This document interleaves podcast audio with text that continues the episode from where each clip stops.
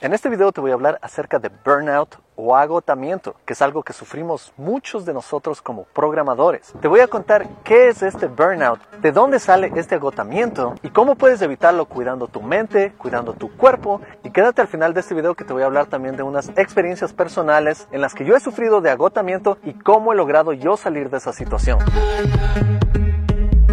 Hola, soy ingeniero de software en Texas programador X, y el día de hoy estoy paseándome por este parque nacional que se llama Big Bend. Hace poco estuve en la frontera con México y Estados Unidos y este es el lugar perfecto para una caminata y totalmente una desconexión para evitar ese burnout. Tuve que improvisar un poco estos lentes porque sin lentes no soy programador X. Ahora, ¿cuándo sucede este agotamiento o este burnout? Esto normalmente le sucede a nuevos programadores y programadores que han estado muchos años en esta industria. Sucede cuando estás trabajando mucho tiempo, tal vez muchas horas extras y es algo de demasiado común en la industria. Vas a escuchar de personas que recién están programando y ya están cansados totalmente de la programación. O personas que han estado programando por unos 5 años y ya se agotan y deciden dejar esta profesión. Esta carrera puede llegar a un punto en que es tan agotadora en la que puedes perder tu pasión y hasta puedes llegar a odiar la programación. Y eso es lo que queremos evitar. Vas a estar sentado frente a una computadora por 8 horas al día, así que tienes que cuidar mucho tu cuerpo y tu mente. Hay un estudio de Harvard Business Review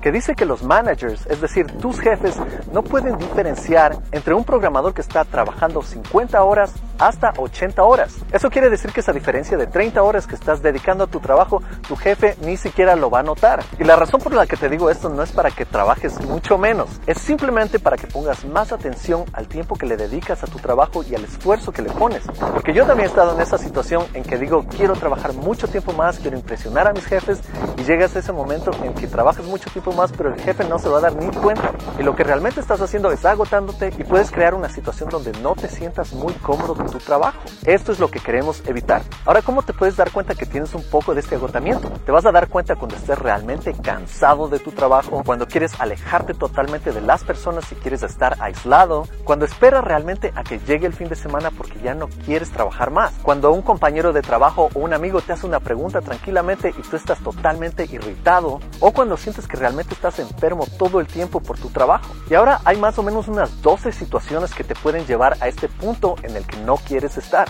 El primero es tener demasiada ambición. Tal vez quieres aprender 10 lenguajes de programación, quieres impresionar a tu jefe, quieres tener tu propio canal de YouTube. Y sí, todos hemos estado en esa situación en la que queremos ser realmente muy ambiciosos. Pero este es el primer punto que te puede traer problemas. El segundo punto es tratar de trabajar mucho más, tratar de trabajar unas 60 a 80 horas a la semana, que muchas personas logran hacerlo, pero realmente no es para todos. Todas estas horas que estás dedicando a tu trabajo, estás dedicando menos a momentos de distracción. El tercer punto es cuando te olvidas de tus necesidades. Te olvidas que tienes que ir a respirar aire fresco, que tienes que ir a hacer ejercicio, te olvidas de comer, te olvidas de dormir, te olvidas de tus necesidades básicas. Y eso nos pasa a todos cuando estamos muy concentrados con nuestro código. El cuarto punto te puedes dar cuenta cuando realmente estás creando conflictos, cuando empiezas a culpar a las personas que están alrededor tuyo por tus problemas y no aceptas que eres tú el que estás causando estos problemas, eres tú el que estás agotado.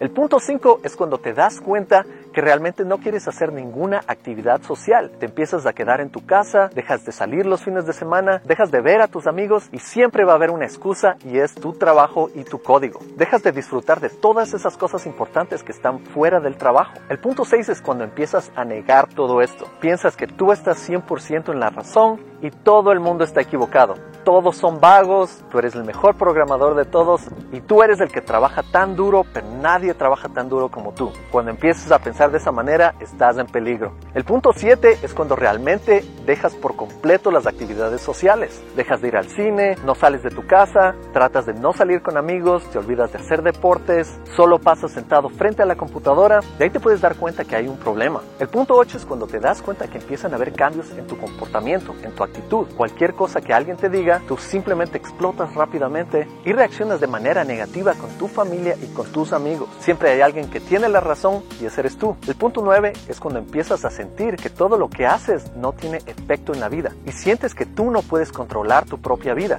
Es como que la vida te controla a ti. En el punto 10 ya estás sintiendo un poco de un vacío interno, empiezas a sentir mucha más ansiedad y tratas de hacer cosas que te saquen de esa ansiedad, cosas que pueden ser un poco negativas. Tal vez empiezas a tomar mucho, o empiezas a ir al casino a apostar, o tal vez te empiezas a enviciar mucho con los videojuegos y simplemente te quieres desconectar completamente. En el punto 11 entras en una depresión total y sientes que la vida no tiene sentido para nada. Y cuando llegues al punto 12 tu salud realmente va a estar deteriorada y tal vez vas a necesitar ayuda médica. Realmente no quieres llegar a este punto. Así que, ¿cómo vas a evitar esto?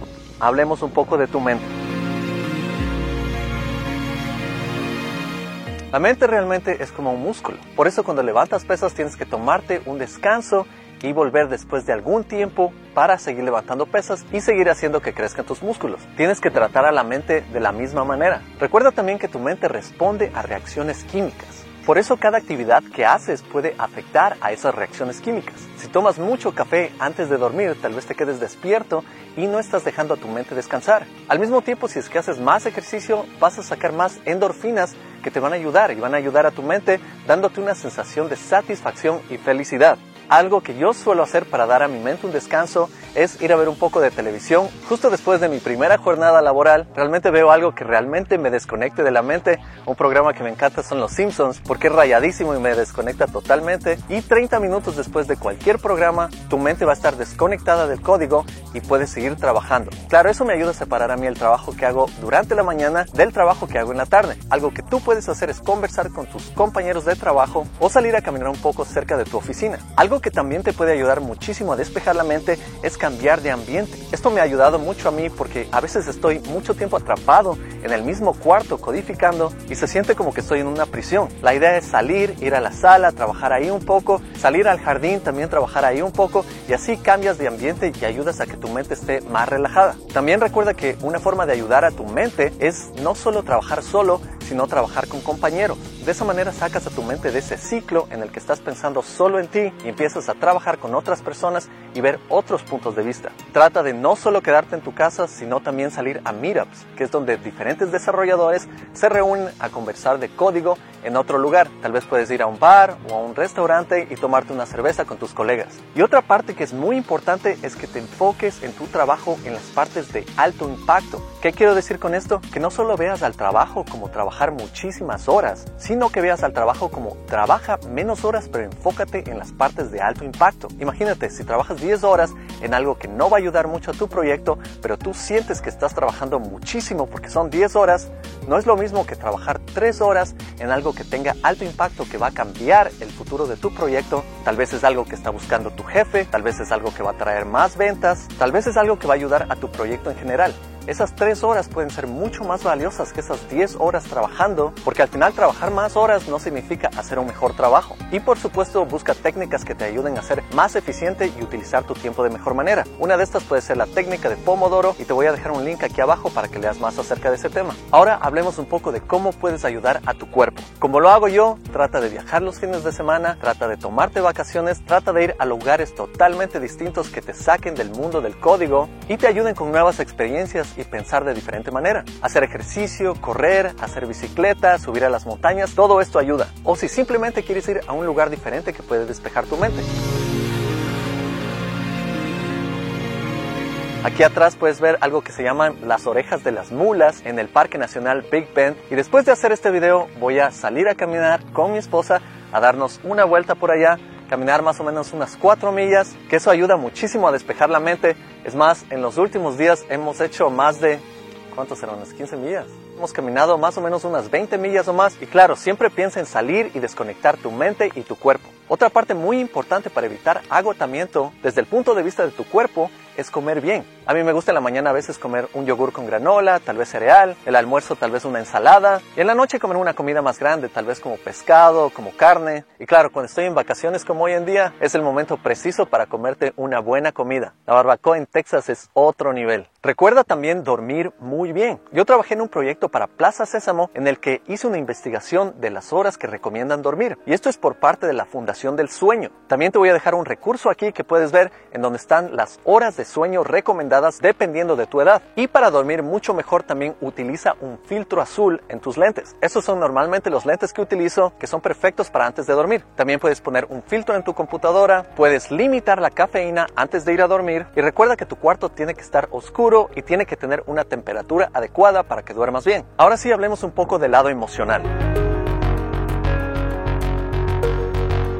Algo que te puede ayudar muchísimo es meditar. Meditar te puede ayudar con la ansiedad, te puede ayudar a calmar tu mente un poco. Algo que yo hacía antes era escuchar música de metal o música de rock bien pesado, porque eso me ayudaba totalmente a desconectarme. Hoy escucho un poco más de electrónica y funciona exactamente de la misma manera. Me desconecta totalmente y así puedo mantener mis emociones balanceadas. Voy a estar más feliz, más tranquilo y eso ayuda muchísimo con la paz de tu vida y también de los que viven alrededor tuyo. Recuerda también que no todo en la vida es trabajo y a veces date un poco de tiempo para filosofar acerca de la vida, de las razones por qué haces las cosas, analizar tus relaciones, analizar tu vida y tus amigos y cómo puedes mejorar como persona. Trata de pasar 20% de tu tiempo aprendiendo nuevas tecnologías, porque eso también te va a ayudar a salir de ese ciclo emocional en el que sientes que todo es aburrido, que estás agotado, que ya no quieres saber más de eso. Te vas a sentir mucho más fresco y te va a gustar mucho más lo que estás haciendo. Como te dije, sal de vacaciones cada par de meses, no te quedes solo trabajando para impresionar a tu jefe. A veces es bueno darse vacaciones. Y es verdad, yo estoy más o menos trabajando en mis vacaciones, pero es también como un break entre trabajo y vacaciones. También para asegurar que equilibres tus emociones en tu trabajo,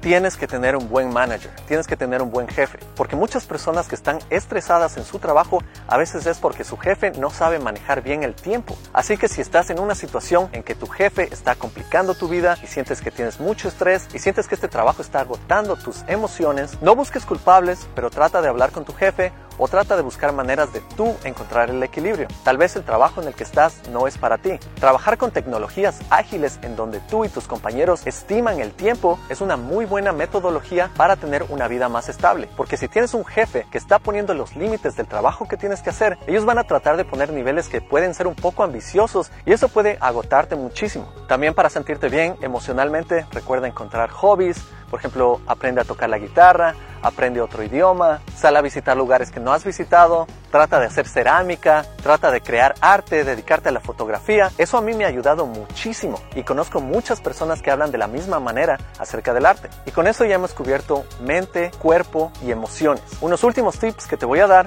son, recuerda que ser un programador es como una maratón, es como una carrera. Si tú tratas de correr súper rápido inicialmente, te vas a quemar. La idea es que tu carrera dure por muchos años por venir y que te encante la programación. Así que no te quemes, no corras muy rápido inicialmente, anda un paso cómodo, que te guste, que disfrutes y así realmente vas a poder hacer esto por muchos años. También algo que puedes hacer es hacer una pequeña prueba, tómate un día sin nada de breaks y otro día con breaks y compara tu productividad. De esa manera puedes realmente ver la diferencia en tu calidad de vida y tu eficiencia. Y te digo honestamente, yo últimamente he estado sintiendo un poco de burnout, un poco de agotamiento y es porque tal vez estoy pidiendo mucho de mi cuerpo. He estado tratando de hacer un curso, estoy poniendo estos videos, estoy en mi trabajo y por eso mismo quise hacer este video, porque no quiero que caigas en esta misma situación. Es muy buena idea ser ambicioso, pero necesitas salir de vacaciones y por eso estoy de vacaciones aquí. Tengo mucha suerte de que mi esposa Hildy muchas veces me recuerda que tengo que tomarme descansos, porque a veces yo soy muy enfocado y me olvido de tomar estos breaks. Así que trata de buscar una manera de recordarte que tienes que tomar estos breaks. Todos los días trata de hacer algo por tu mente, por tu cuerpo y tus emociones. No solo un día al mes, no solo un día al año, todos los días. Y otro punto que es muy importante en el tema de las emociones es que tengas a alguien al lado tuyo. Yo tengo mucha suerte que tengo a mi esposa y a veces yo puedo contarle de las cosas que me molestan, de mi falta de balance en ciertas emociones y simplemente conversar acerca de eso me ayuda muchísimo a encontrar más balance. Por eso también trata de tener a alguien a tu lado con quien puedas conversar. Y si no es tu familia, si no es tu pareja, también trata de conversar con gente de la comunidad. Háblales de tus pensamientos y yo sé que muchas personas aquí pueden conversar contigo y darte ideas. Así que aprovecha este espacio y esta comunidad. Y relacionado con eso, asegúrate de dar un espacio los fines de semana para socializar, para salir de tu casa, para irte a bailar, para irte a pasear por un parque, para hacer alguna actividad que te gusta, para salir con gente. No te aísles y si está en tu personalidad ser un poco más solitario, haz el esfuerzo, trata de salir un poco, trata de conversar con otras personas. Y bueno, espero que puedas sacarle provecho a este video. No te olvides de darle un like, de suscribirte y contarles a tus colegas acerca de este canal. Y cuídate mucho, nos vemos en el siguiente Parque Nacional. Chao.